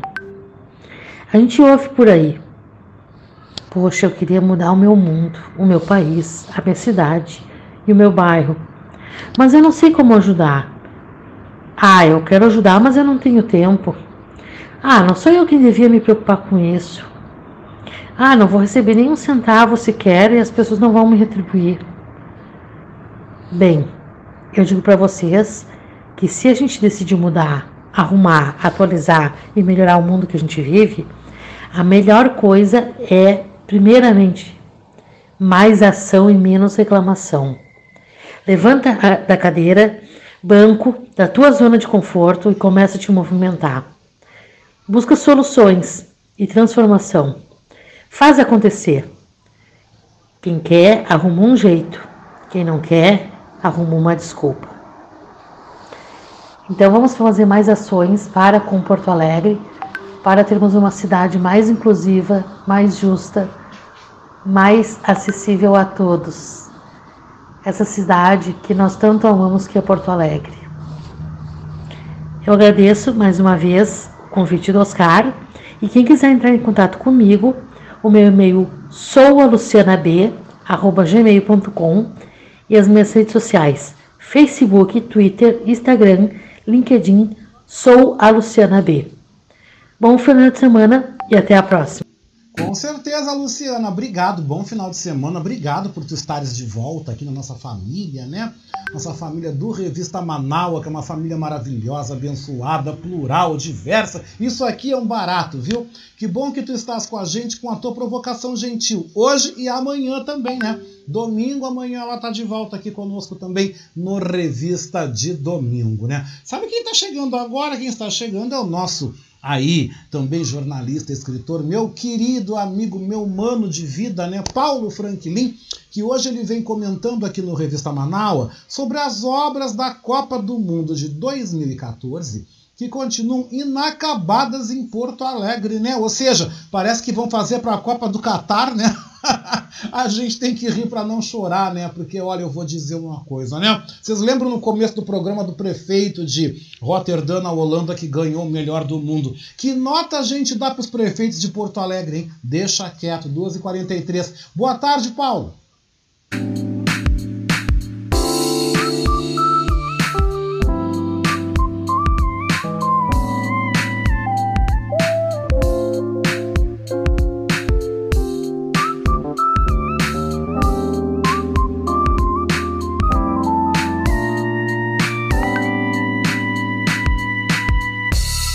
Olá, ouvintes da Rádio Manaua e da revista Manaua.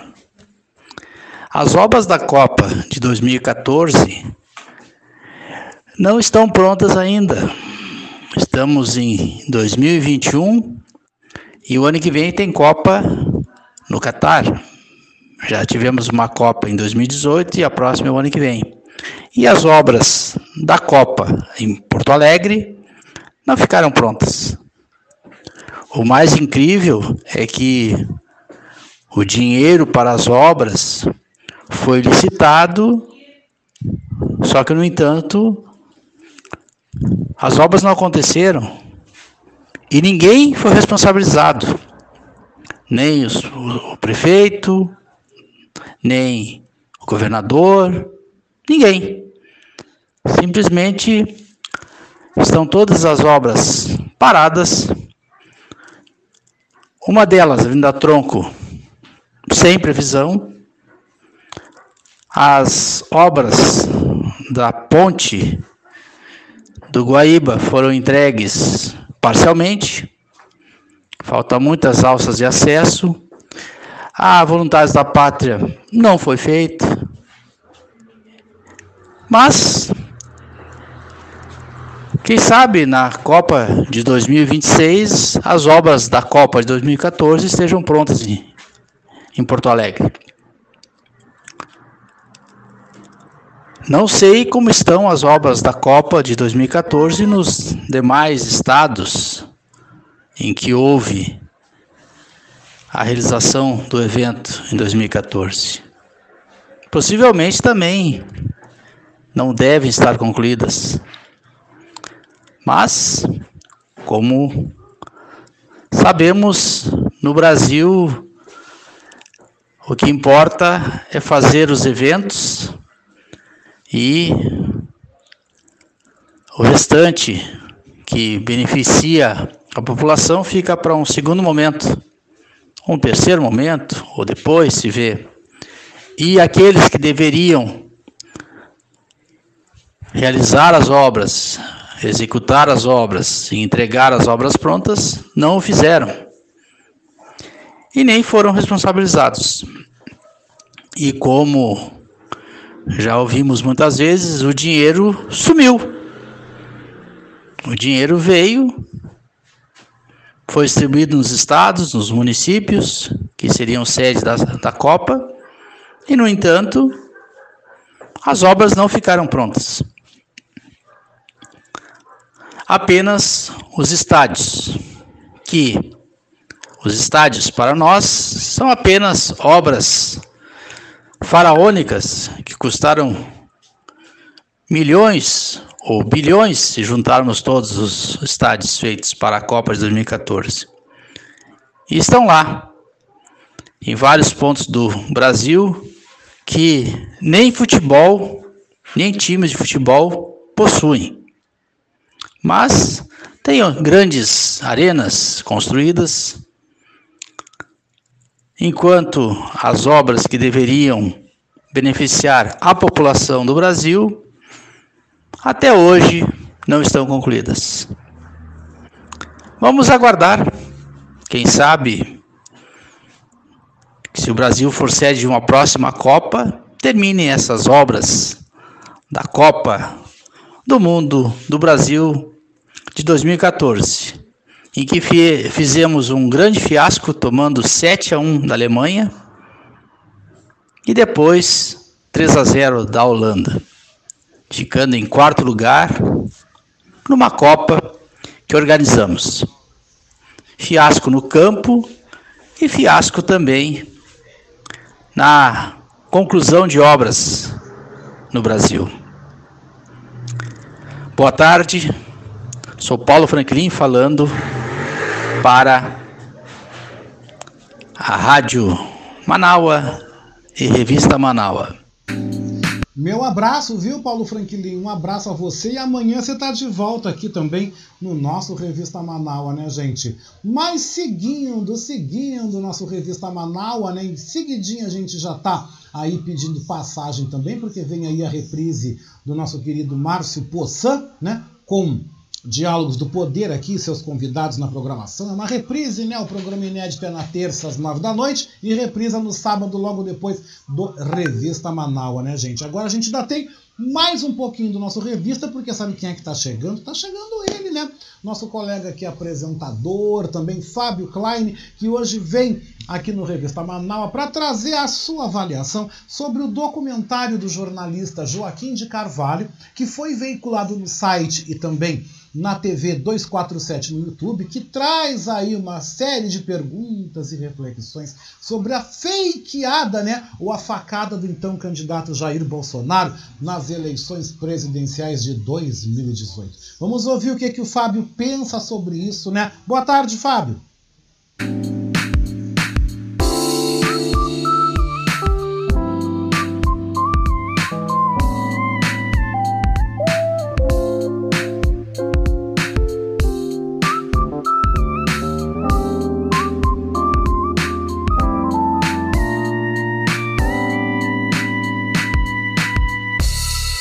Olá, Oscar. Olá, ouvinte da Manaua, do Revista Manaua. É, Oscar, é, gostaria de, de comentar aqui a respeito daquele documentário do Joaquim de Carvalho sobre a, a facada, a fatídica facada no então candidato à presidência da República, seu Jair. Oscar, nós sempre, sempre, sempre, desde sempre, né, houve a desconfiança. Nós sempre desconfiamos que alguma coisa ali estava errada. Né? Sempre desconfiamos. E as coisas começaram a aparecer, né? os fatos começaram a aparecer, aquelas coisas, aquelas ligações estranhas, né? É, o, o, o, Carlos é, junto com o, o Adélio lá no clube de tiro, né? Não junto, junto, mas no mesmo dia, no mesmo horário, ao mesmo tempo. Né? E com esse documentário, já tinha, eu já tinha visto um outro filme antes, há algum tempo já, é, mostrando uma série de coisas estranhas, né? uma série de coisas estranhas. Né? Pessoas estranhas, pessoas é, rodeando o Adélio o tempo todo e tal. No próprio, no próprio documentário aparece um cara falando agora não, agora não, é, é, agora não vai com calma, agora não dá, agora não dá, né? E, e eu, eu já, já tinha, depois que eu vi esse esse primeiro filme, eu fiquei bem mais desconfiado, né? E agora, com o, o, o, o documentário do Joaquim, aquela coisa toda de ninguém poder falar, ninguém querer falar, as pessoas chamaram até a polícia, né? Para prender a equipe da, da, da 247, né? Isso realmente precisa ser investigado a fundo, mas precisa ser investigado sério. Não pode haver uma, uma, uma, uma investigação é, como foi feita até agora. Né? O Adélio foi para a prisão num, num presídio de segurança máxima, numa cela exclusiva, né, sem, sem, sem acesso, ninguém pode ter acesso a ele, nem a própria família sabe dele. Nós vimos no documentário, nem a própria família sabe dele. O advogado dele né, não, não, não faz contato nem com a própria família dele.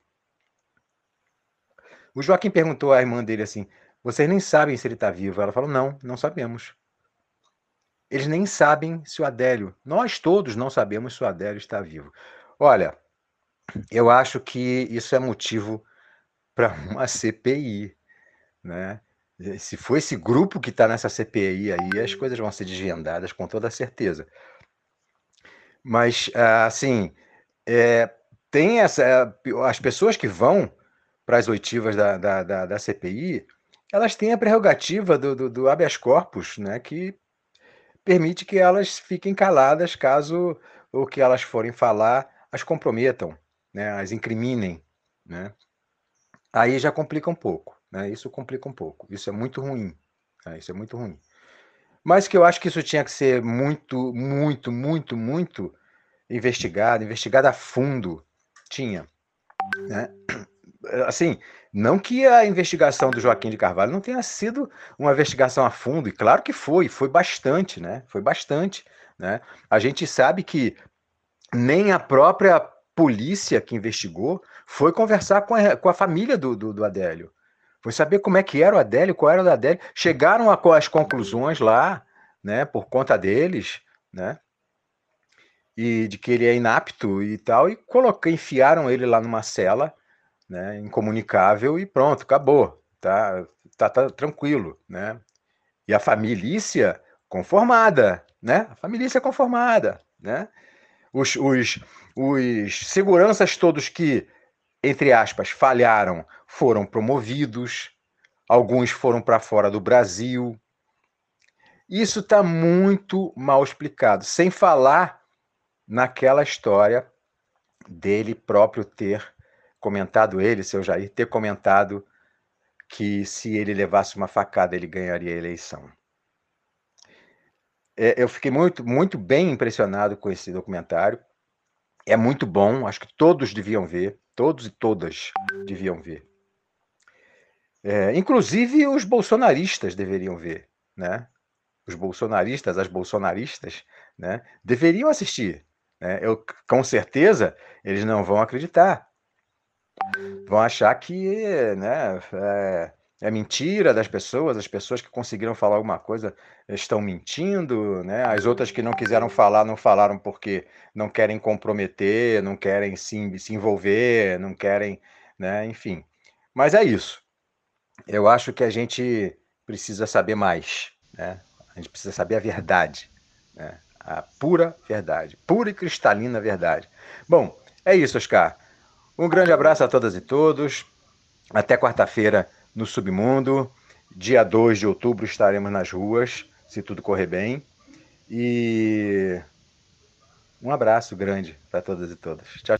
Para você também, viu, Fábio? Um abraço e a gente termina esse documentário, né, Fábio, com mais perguntas do que a gente ainda traz na cabeça. Mas quem vem chegando para fechar a edição é o meu xará, o Oscar de Souza Marinho, né? Ou como a gente chama, o Oscar de Souza Marinho. Que ele vem então fazendo aí um junta tudo, né? CPI da Covid, também a hiperinflação e também dá uma comentada sobre as manifestações do Fora Bolsonaro do domingo passado, que não levou ninguém na rua como eles estavam dizendo que iam levar. Tudo bom, meu querido Oscar? Boa tarde.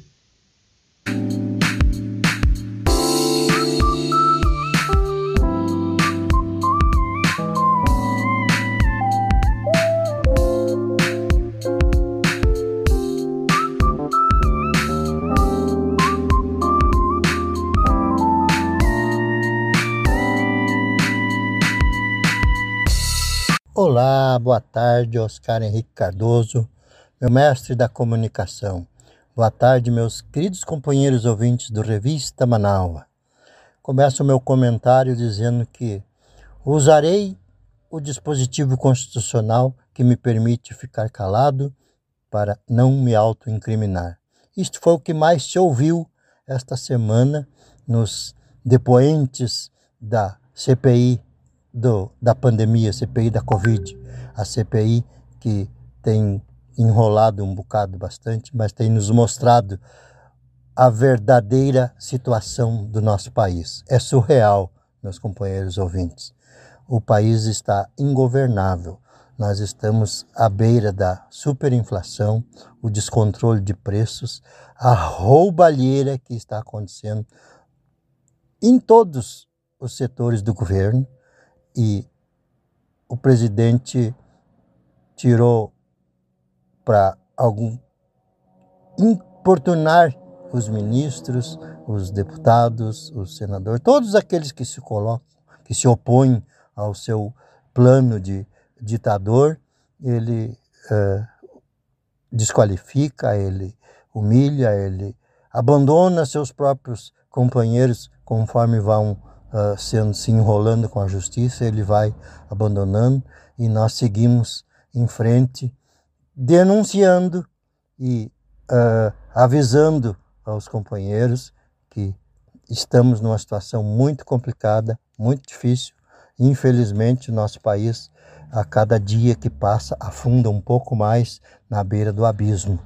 E nós temos que usar a nossa voz da resistência, a nossa grande Rádio Manaus, para denunciar essas coisas e esclarecer os nossos companheiros ouvintes, aqueles mais simples, aqueles mais uh, que não acompanham com tanta uh, veracidade as coisas que acontecem e precisam ser informados de que nós estamos com a hiperinflação, nós estamos com descontrole de preço, algumas coisas já começam para partir para o desabastecimento e infelizmente eles estão agora tentando dourar a pílula, inventar uma tal de terceira via que foi para a avenida fazer fiasco, porque era a direita engravatada e fofinha tentando atrair a esquerda, que desta vez, felizmente, não compareceu, não foi, e eles então se deram conta de que são uma meia dúzia de gatos pingados, representantes do, do sistema maior que os uh, comanda, os coordena de maneira brutal e, e humilhante, inclusive. Mas, como eu disse, na Manaus nós vamos denunciando, e vamos esclarecendo aquelas pessoas que precisam. Um bom final de tarde a todos. Muitíssimo obrigado pela oportunidade de conversar com os ouvintes, com os meus companheiros ouvintes, porque eu sou um dos ouvintes assíduos da Rádio Manaus e para finalizar aquele beijasco com gosto de churrasco. Muito obrigado. E com a tua participação, né, o Oscar de Souza Marinho, né, nosso querido ouvinte, também internauta, que também se tornou comentarista aqui do Revista, a gente vai então fechando a nossa edição deste sábado, né, gente? A gente então agradece a todos, né? O nosso apoio jornalístico, né? Apoio jornalístico da agência Rádio Web e também da Rádio França Internacional, né? Quero agradecer ao nosso time de comentaristas, né? Agradecer ao Norberto Notari, Ricardo Weber Coelho, Edinho Silva, Felipe Magnus, né? Denilson Flores também. Quero agradecer a Solange da Tirola, Adélia Einsfeld, Denilson Flores, Léo Cantarelli, Patrícia Nazi Sandes, Biana Lauda, Maurício Gomes, Luciana Betoni, Paulo Franklin, Fábio Klein e Oscar de Souza Marim. O programa teve na produção e na apresentação este que vos fala, Oscar Henrique Cardoso, apoio técnico de Jefferson Sampaio, apoio institucional de Daniela Castro, Sheila Fagundes nas redes sociais e na direção geral da Rádio Web Manaus, Beatriz Fagundes. A seguir você fica com a reprise do programa Diálogos do Poder com Márcio Poçan e convidados. Depois tem a playlist né, da nossa Rádio Web Manaus, by Jefferson Sampaio.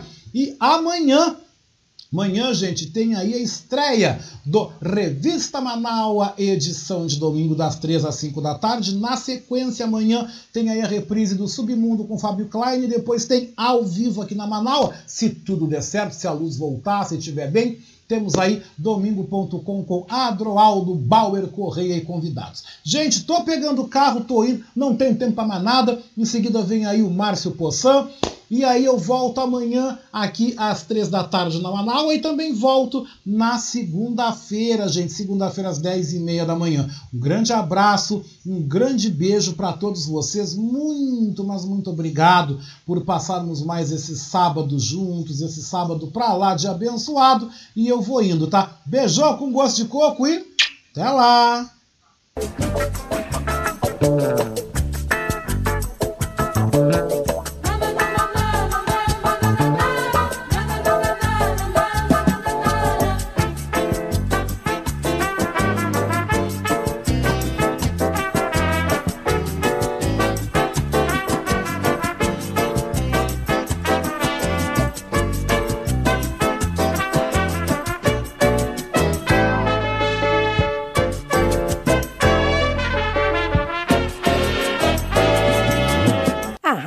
Web Manaua apresentou Revista Manaua com Oscar Henrique Cardoso.